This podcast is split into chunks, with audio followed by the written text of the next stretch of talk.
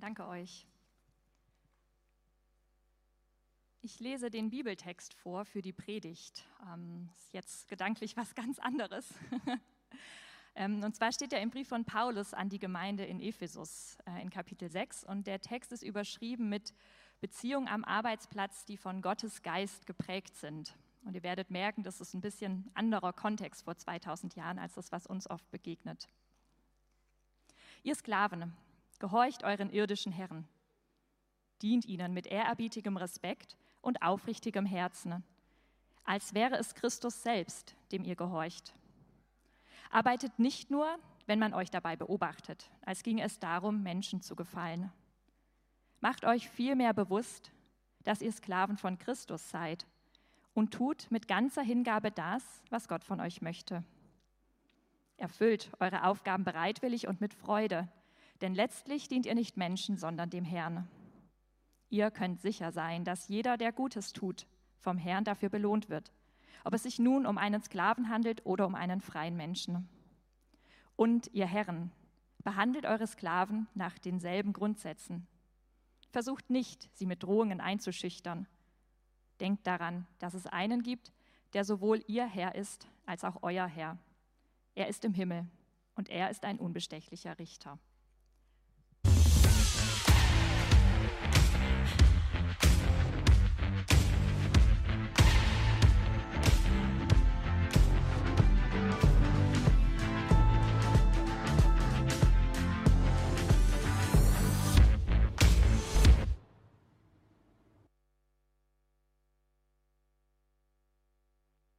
Ja, danke für das, ähm, für das äh, Erzählte, für deine Ehrlichkeit. Danke dafür. Und ähm, mich hat äh, die letzte Woche auch äh, sehr herausgefordert und ich hoffe, dass uns dieser Text heute äh, hilft, auch unsere nächste Woche in der Arbeit neu zu sehen. Und ähm, ich darf heute predigen. Wer mich nicht kennt, ich bin Ruben ich bin ähm, 24 Jahre jung und ich bin äh, Student der praktischen Theologie und ich bin hier im Hafen angestellt als ähm, Allrounder. Ähm, das steht zumindest so in meiner E-Mail-Signatur, weil ich ähm, irgendwie in allen Bereichen mit dabei bin. In den letzten Jahren viel im Next Generation Bereich, also bei den Kindern und Jugendlichen und ähm, bin jetzt im, im Sommer eingestiegen im Gottesdienst-Team also alles, was so rund um Gottesdienst angeht, Technik und irgendwie, wie, wie wollen wir Gottesdienste feiern.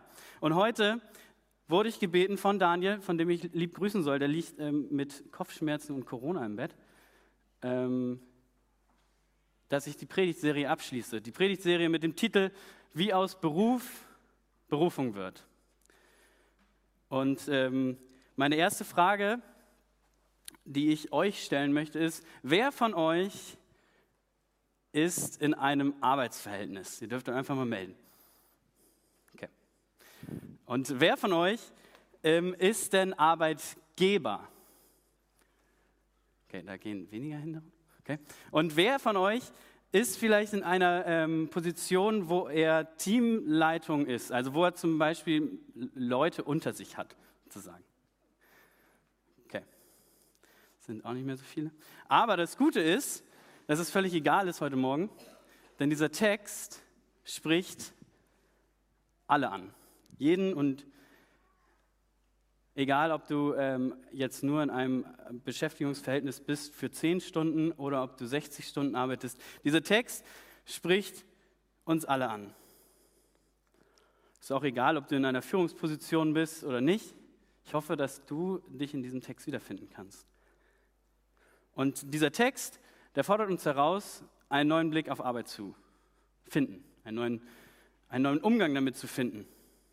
Mit der Arbeit, aber auch einen neuen Umgang zu finden mit den Leuten, die um mich herum sind auf der Arbeit. Und deshalb habe ich in der Vorbereitung die Frage mir gestellt, das Thema ist ja Erlösung von Arbeit. Das fand ich irgendwie so ein bisschen, das klingt so negativ, als müssten wir davon irgendwie erlöst werden. Ich habe mir die Frage gestellt, wie verändert sich unsere Arbeit, wenn das Evangelium in unserer Arbeit ist. Also wenn wir von Jesus verändert sind, wenn wir im Herzen verändert sind, was verändert das dann auf unsere Arbeit, auf dem wie wir miteinander umgehen, wie wir vielleicht auf Situationen reagieren, wie wir auf Menschen reagieren, wie wir auf Arbeitsaufträge reagieren, wie wir auf unseren Vorgesetzten reagieren. Was verändert das? Bevor wir in den Text starten, äh, wollte ich noch kurz beten, dass wir gestärkt sind für diesen Text. Jesus, danke für diesen Text, der ein bisschen komisch klingt, aber der so viel zu sagen hat. Und ich bete, dass wir das heute herausholen können, dass das zum Tragen kommt, was du heute sagen möchtest. Was du uns heute sagen möchtest für unsere Arbeit, für die nächste Woche, für den Umgang miteinander, mit der Arbeit und auch mit dir. Schenke uns ähm, offene Ohren und Herzen, um das zu verstehen. Amen. Und ich habe, weil ich ja Theologiestudent bin, mir natürlich drei Punkte rausgesucht, ähm, die da sind. Einmal, wo stehen wir gerade? Also, wie, an welchem Punkt sind wir gerade? Wer schaut zu bei meiner Arbeit? Und für wen arbeite ich? Und wir haben in den letzten Wochen schon so viel über Arbeit gehört. Und ich saß da an meinem Schreibtisch und ich dachte so, was kann ich jetzt noch Neues erzählen? Was kann ich jetzt noch, ähm, noch mehr über Arbeit sagen? Und es ist kleiner Werbung. Schaut euch die Predigten nochmal an, wenn ihr sie verpasst habt. Da steckt so viel drin.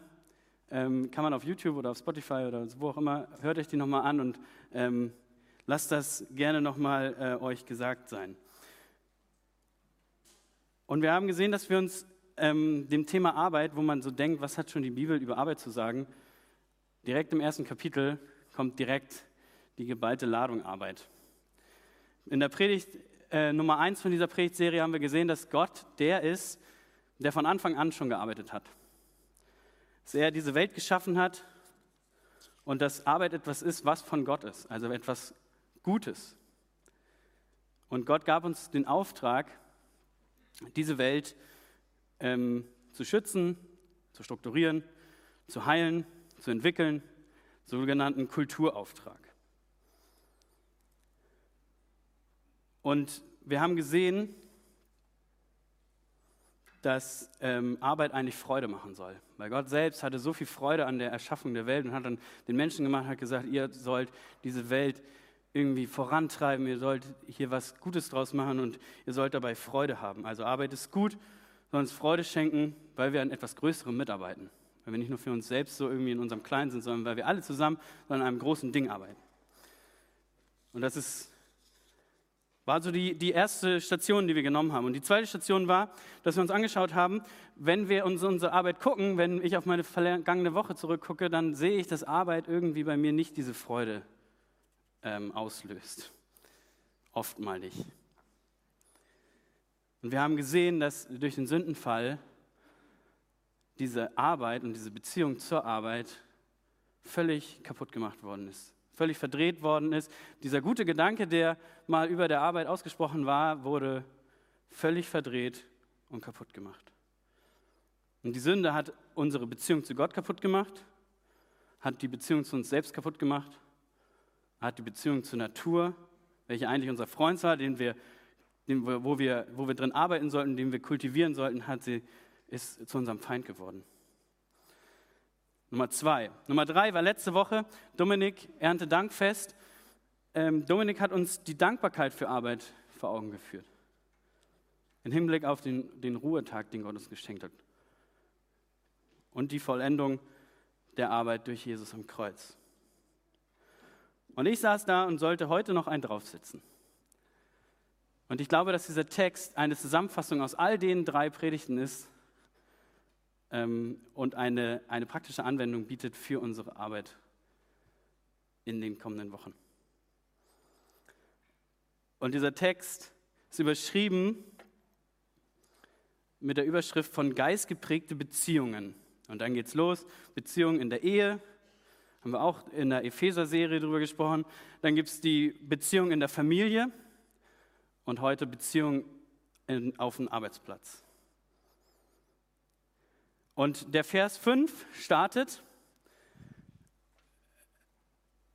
und ähm, sofort gehen die äh, die Augen runter. Man denkt, äh, Sklaven und irdischen Herren. Solche alten Begriffe, das ähm, finde ich jetzt irgendwie nicht so attraktiv und sehe ich mich auch nicht so.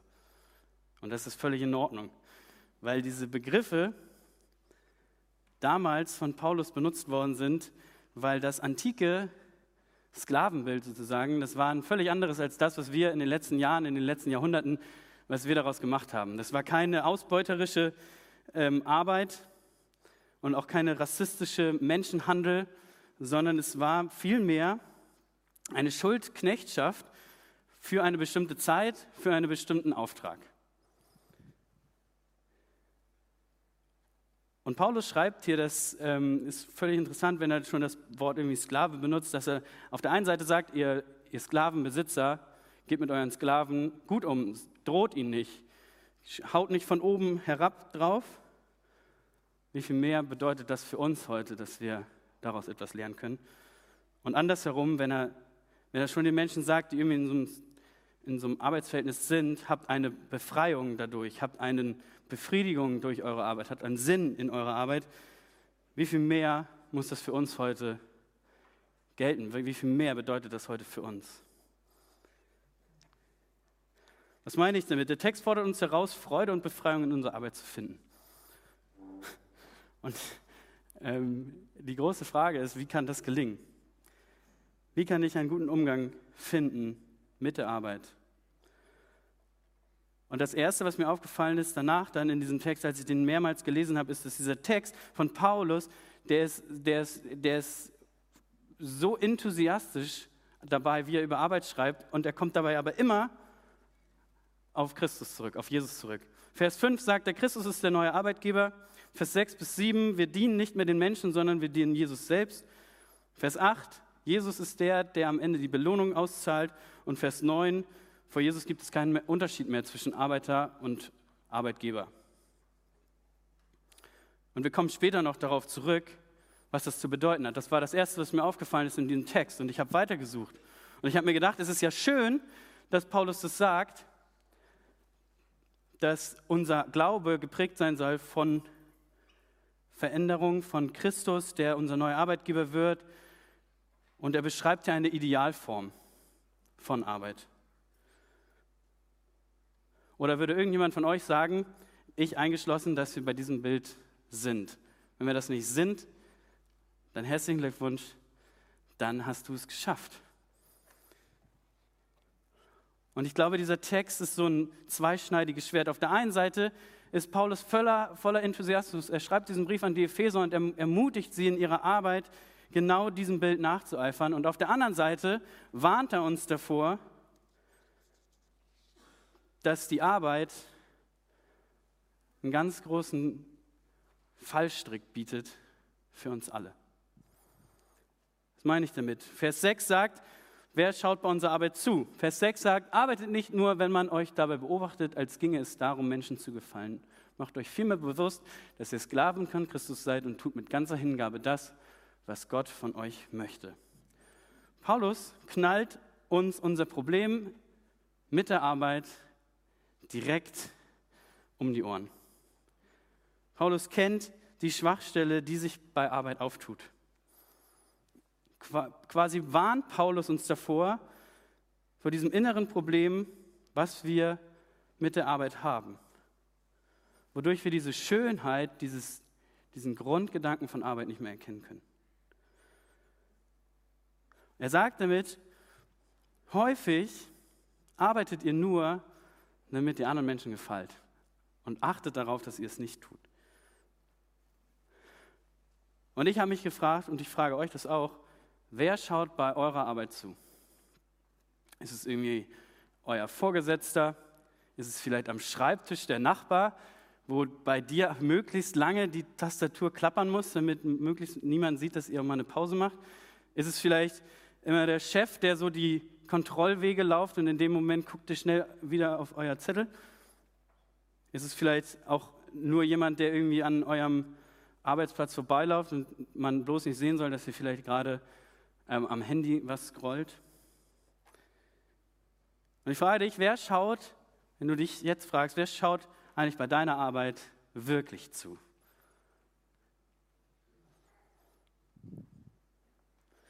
Und ich frage dich auch, was ist deine Motivation dabei?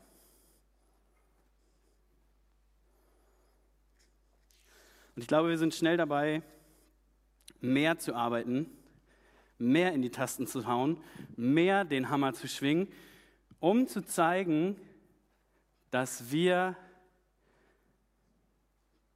stärker sind, schneller sind, besser sind, weniger Pausen brauchen. Ich brauche nur meine 20 Minuten Mittagspause, die anderen brauchen 30 Minuten. Wir arbeiten schneller, härter, besser, um, damit andere Leute auf uns aufschauen und sagen, wow, der Ruben, der kann aber arbeiten, ohne Pause, ohne mal Luft zu holen.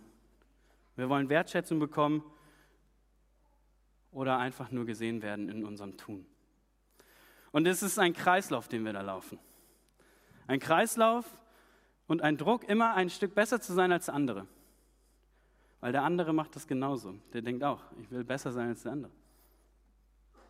Bloß keine Schwäche zeigen, bloß nicht krank melden, bloß nicht ähm, mal zu spät kommen, bloß immer länger machen, Überstunden, immer 100 Prozent geben, immer alles so machen, dass es dem anderen gefällt. Lieber vielleicht auch mal schweigen über gewisse Dinge, damit es niemanden anstößig ist und damit ich Anerkennung bekomme. Und ich glaube, dass Paulus uns davor warnen möchte,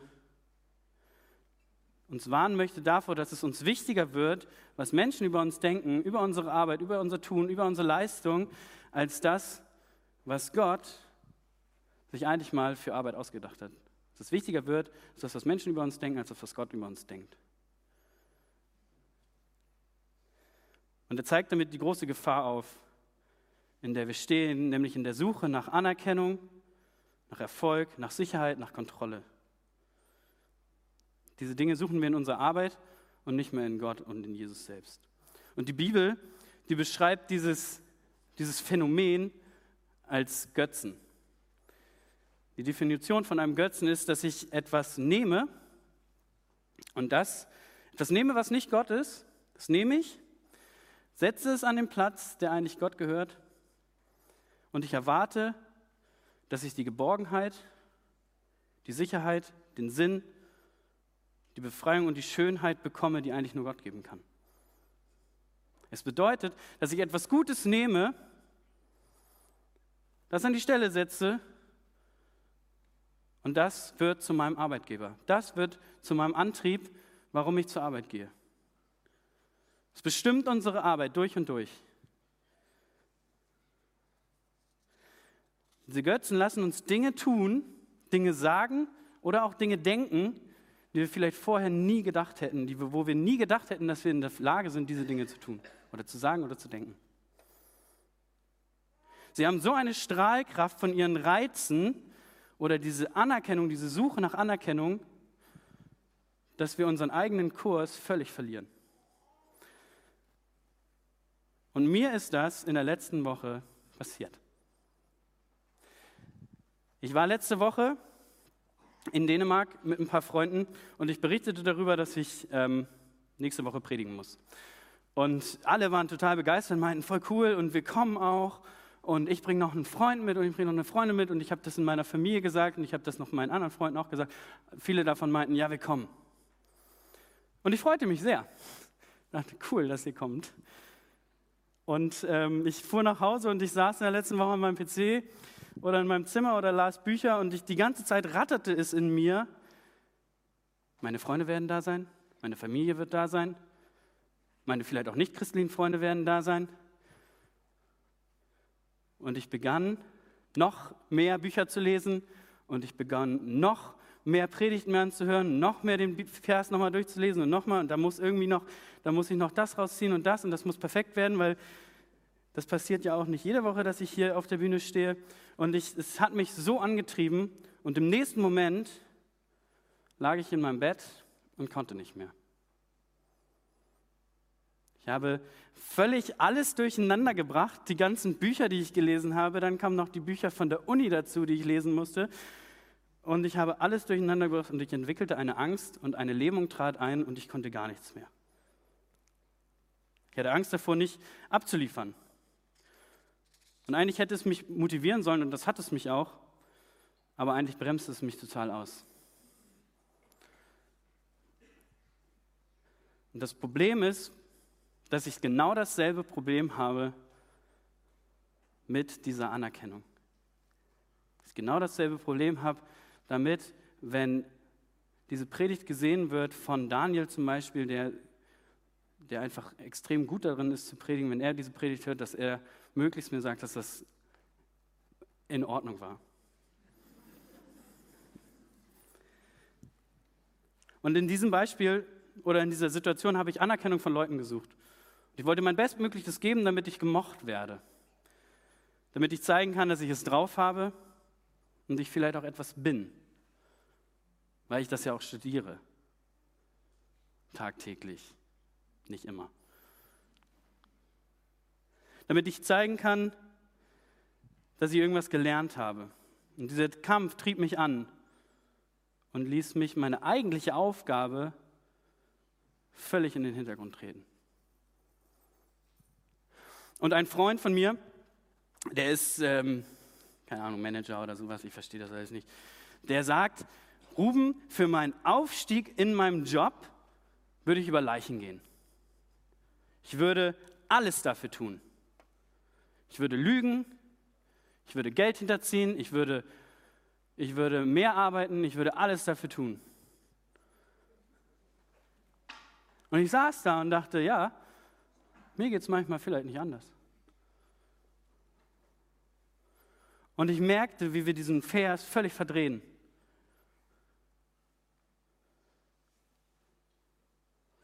Wir geben alles in unsere Arbeit, damit wir mehr Geld bekommen, damit wir Ansehen bekommen, damit wir den Sprung auf der Karriereleiter bekommen. Und wir schützen diese Dinge auch noch, indem wir sagen, ja, aber ich habe ja auch Familie, ich habe drei Kinder. Ich jetzt nicht, aber vielleicht ihr. Oder ich muss ja auch meine Miete bezahlen und ich habe noch einen VW-Bus, der bald zum TÜV muss und ähm, ich will mir ja auch mal was gönnen. Oder wenn ich diesen neuen Job habe, dann kann ich ja weniger arbeiten, weil ich dann ja vielleicht in der Leitungsposition bin und andere können für mich arbeiten. Doch wir tun diese Dinge eigentlich nicht, damit es unseren Mitarbeitern oder Mitarbeiterinnen besser geht oder damit sich die Arbeitssituation verändert oder verbessert, sondern wir tun sie, um uns selbst etwas Gutes zu tun. Unsere Arbeit ist zu einem Selbstinszenierung geworden, zu einer Selbstzentrierung. Genauso kann es sein, wenn wir unsere Position ausnutzen, um andere klein zu halten. Wenn unser Bestreben mehr darauf liegt, zu zeigen, wie stark wir sind, wer wir sind, damit alle um mich herum sehen, dass ich nie einen Fehler mache. Und wir entwickeln so eine Ellenbogengesellschaft. Und ich glaube, dass Paulus uns davor warnen will, weil er weiß, wie schnell wir da hinfallen. Wie schnell wir diesen, diesen Satz irgendwie verdrehen. Und eigentlich will Paulus uns dazu ermutigen und er, er will uns zeigen, wie genial Arbeit ist. Er will uns zeigen, dass, wir, dass diese Freude in Arbeit immer noch schlummert. Und die Frage ist, wie bekommen wir diese Freude zurück, wenn wir eigentlich sehen, dass wir unsere Arbeit so missbrauchen? Oder diese Götzen an den Platz von Gott stellen und da nacheifern, und das unser Antrieb wird für Arbeit.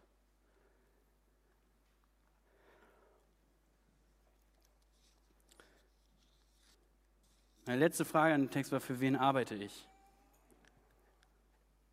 Wir haben gesehen, dass wir oft für Dinge arbeiten, die wir uns irgendwie als Arbeitgeber hindrehen wo wir unsere Motivation rausbekommen. Und Vers 9 sagt, denkt daran, dass es einen gibt, der sowohl ihr Herr ist als auch euer Herr. Er ist im Himmel und er ist ein unbestechlicher Richter. Und hier, hier findet ein Austausch statt vom Arbeitgeber. Dieser Text, hatten wir gesehen, zielt immer wieder auf Jesus ab. In jedem Vers zeigt es uns, zeigt dieser Text auf Jesus. Er will diesen Platz einnehmen, den wir oft füllen mit anderen Dingen. Er will uns Annahme, Sicherheit, Kontrolle, Zufriedenheit geben, auch in unserer Arbeit. Wie kann das passieren? Ich war am Dienstag in Frankfurt. Frankfurt, für mich eine Stadt, da kannst du direkt Frankfurt Arbeit hinterschreiben. Also da laufen Leute nur mit Anzug und Schlips rum und Hackentasche und möglichst, möglichst schnell, damit alle sehen, dass ich ähm, wichtig bin. Äh, hohe Türme, Banken, äh, was weiß ich, was da alles ist. Eine unheimlich arbeitsgetriebene Stadt. Und ich war da und wartete auf meinen Zug nach Hause. Und ich ging in, in, so einen Buchladen rein und ich stöberte da so, dachte, ich könnte mir ja mal was zum Lesen holen für die Rückfahrt. Und ich stand dann da in diesen Zeitschriften für Manager. Warum auch immer. Ähm, vielleicht irgendwann. Ähm, wo mir ein Artikel aufgefallen ist, in dem ein Autor ähm, das Haben-Tun-Sein-Prinzip erklärt. Ich weiß nicht, wer das von euch kennt. Das besagt, dass wir Menschen immer davon ausgehen, dass wir diese Reihenfolge einhalten. Haben, tun und sein. Also wir haben etwas, dadurch tun wir und dadurch sind wir. So, sehr ganz. Und er schreibt, die meisten Menschen wollen immer erst haben. Ob dies ein großes Auto, ein Bonus oder ein Prestige, prestigeträchtiger Job ist. Zuerst wird immer auf unser Haben geschaut. Doch um das Haben zu erreichen, müssen sie vorher etwas tun und damit, damit sie etwas tun können, müssen sie etwas sein. So. Und er sagt, er würde dieses Ding umdrehen. Er würde sagen, genau, da haben wir es, haben, tun, sein, ist so die Grundannahme. Und er sagt, das müssen wir umdrehen. Wir müssen das umdrehen in sein, tun und haben. Er sagt, es ist, an erster Stelle ist deine Persönlichkeit dachte mir, ist ja nicht schlecht. Er schreibt, man müsse mit sich im Rein sein und natürlich an seiner Persönlichkeit arbeiten. Man müsste die richtigen Bücher lesen, müsste inspirierte Menschen treffen und dann ist man im Sein. Und aus dieser Basis dann kommt das Tun, in dem man Pläne schmiedet, aufgrund seiner Persönlichkeit, ähm, Ziele steckt für seinen nächsten Job, und anschließend ergibt sich das Haben daraus, aus diesen Plänen, aus dem, was man dann tut. Und ich dachte mir, wie ich da so in diesem Buchhandel stand, mit dieser Zeitschrift in der Hand, dachte mir, ja, das nehme ich, das passt irgendwie in meine Gedanken zu meiner Arbeit. Unsere Arbeit gehen wir, glaube ich, häufig mit diesem Gedanken an. Und er ist Berater für irgendwelche Manager, Ganz toll, wichtiger stand da unten drunter. Also muss er sich ja eigentlich damit auskennen. Also wir sind etwas, wir tun etwas und dadurch haben wir etwas. Und ich stieg in den Zug auf Richtung Hamburg und mir ging dieser Artikel nicht aus dem Kopf. Und zu Hause angekommen fiel mir das Buch ein von Samuel Koch. Ich weiß nicht, ob ihr den kennt. Der ist vor x Jahren, wollte er aber wetten, das über heranfahrende Autos rüberspringen. Hat er nicht geschafft und ist querschnittsgelähmt. Und ähm, Samuel Koch beschreibt dieses Bild in seinem Buch, wo er im Krankenhaus liegt. Querschnittsgelähmt, kann sich nicht mehr bewegen, will eigentlich nicht mehr, war großer Sportler, super, ähm, super talentiert, super beweglich. Und er lag in seinem Bett, in seinem Krankenbett und er konnte sich nicht mehr bewegen. Überhaupt gar nichts mehr. Und er schreibt darüber, er, er schreibt darüber die, diese Frage, wie er denn jetzt noch etwas sein kann, um etwas zu tun. Wo er eigentlich gar nichts mehr kann, wo er seinen Job, seine, seine Leidenschaft nicht mehr nachgehen kann. Und er stellt diese Formel um in das Sein, Haben, Tun. Ich las das Buch nochmal und ich dachte darüber nach und ich glaube, dass wir dieses Bild, was wir eben gesehen haben, wir, wir verdrehen das oft, dass wir erst etwas tun müssen, möglichst etwas abgeliefert haben, um dann etwas zu sein, um etwas zu haben am Ende. Und ich glaube, dass das Evangelium uns genau dieses Bild eigentlich zeigen möchte. Dass Jesus auf diese Welt kam, um dieses Bild völlig zu verdrehen, das wir eigentlich alle immer in unserem Kopf haben. Gott konnte diesen Zerbruch, der da war, aus diesem perfekten Bild über Arbeit nicht länger mit ansehen. Er kam auf diese Welt, er lebte das Leben was wir hätten leben sollen und starb den Tod, den wir hätten sterben sollen. Und er hängt am Kreuz, ausgestreckt und sagt, es ist verbracht. Ich habe es verbracht. Ich habe es in Ordnung gebracht. Ich habe diese Reihenfolge wieder in Ordnung gebracht. Ich darf wieder jemand sein.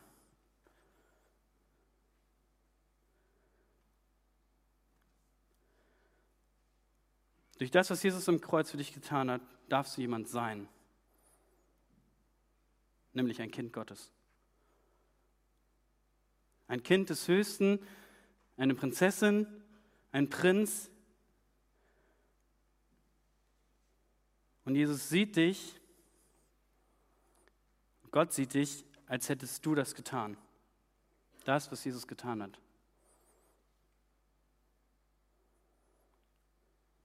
Wer bist du für deine, für deine Arbeit? Wer bist du, wenn du an diesen Blick an Arbeit herangehst? Wenn du siehst, dass du etwas sein kannst, weil Jesus etwas das vollbracht hat für uns. Du bist ein Freund von Jesus. Dadurch, dadurch, dass wir sind in dem, was Jesus getan hat, haben wir ein Haben. Dieses Haben ist die Sicherheit, die Annahme, die Bedeutung und den Sinn, den uns keiner geben kann.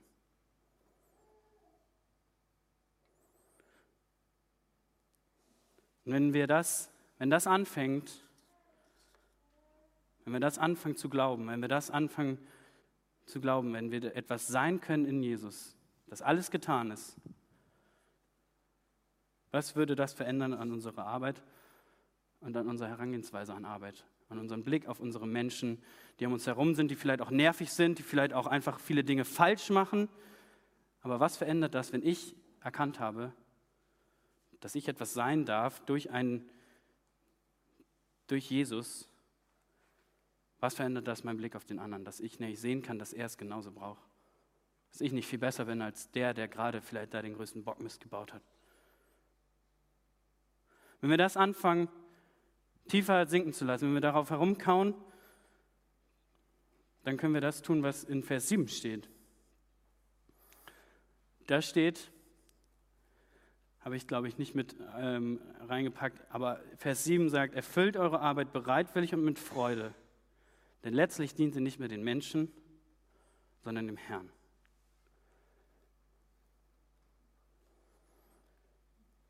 Tim Keller, ähm, ein amerikanischer Theologe, hat ein Buch über dieses, dieses Thema geschrieben, wie aus Beruf Berufung werden kann.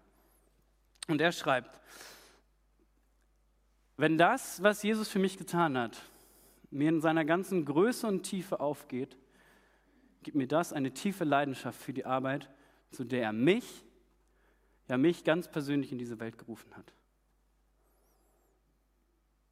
Wenn dieses vollbracht sein, die Arbeit hinter der Arbeit ist getan, ich will euch, ich will diesen Platz wieder einnehmen in, euer, in eurem Herzen, den ihr füllt mit so vielen anderen Sachen, wo ihr hinterher, hinterher rennt und es wird euch das nie geben können. Wenn ihr alles Geld der Welt habt, wenn große Stars sagen das auch oft, sie haben alles, sie haben, sie haben so viel Geld, dass sie ähm, alles kaufen könnten, dann würden sie gerne ewiges Leben haben, weil sie können das Geld gar nicht mehr ausgeben. Und sie sind im nächsten hinterherrennen. Und wenn diese, diese Botschaft, dieses Sein in Jesus, wenn das, wenn dieses wenn diese Reihenfolge verändert wird, wenn wir diese Größe erleben, die das Kreuz bedeutet, dann verändert das auch unsere Arbeit. Und ich wünsche uns, dass wir das in der nächsten Woche erfahren können, dass wir dieses, diese Reihenfolge, dass wir nicht mehr an unsere Arbeit herangehen. Ich muss erst was tun, um etwas zu sein, um etwas zu haben am Ende. Und dass wir an unsere Arbeit herangehen können mit dem Sein und mit dem Haben nämlich Gaben, die Gott uns gegeben hat, in den unterschiedlichsten Bereichen, wo ihr unterwegs seid. Julia ist äh, Apothekerin. Du kannst es nutzen, diese Gaben, die Gott dir gegeben hat, und diese Freude wieder zu erfüllen, wenn du in diesem Sein und in der Arbeit herangehen kannst. Weil du dann nicht mehr etwas tun musst, etwas leisten musst, sondern für dich ist schon alles getan. Ich wünsche uns, dass wir diese Freude wieder entdecken in unserer Arbeit. Und dieses Sein in Jesus unsere Arbeit verändert. Amen.